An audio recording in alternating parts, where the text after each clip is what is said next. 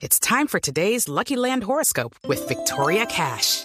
Life's gotten mundane, so shake up the daily routine and be adventurous with a trip to Lucky Land. You know what they say. Your chance to win starts with a spin.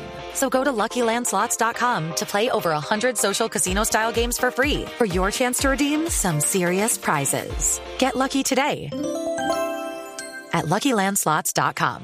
Available to players in the U.S., excluding Washington and Michigan. No purchase necessary. VGW Group. Void or prohibited by law. 18 plus. Terms and conditions apply.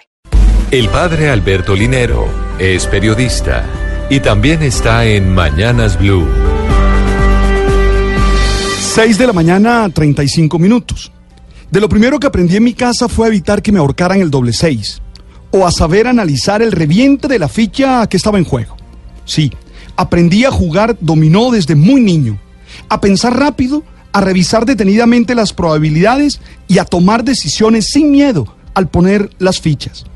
En torno a la mesa de dominó, aprendí lo importante del encuentro, de la comunicación, del poner atención al otro, de anticiparme incluso, de ser más empático. Ahí aprendí más que en todas las clases del seminario y de la universidad. Aprendí que ese contacto con el otro es fundamental para poder vivir a plenitud cada uno de mis proyectos de vida. Por eso entiendo que los juegos de mesa, en general, no se dejen desplazar totalmente por la tecnología. Según datos de Hasbro, durante los últimos tres años, el número de consumidores de juegos de mesa se ha duplicado en todo el mundo. La cifra ya super- supera los 2.200 millones de personas interesadas en ellos. Es decir, las posibilidades del encuentro, del ver las reacciones del otro, de experimentar sus emociones, no pueden ser totalmente desplazadas por lo digital.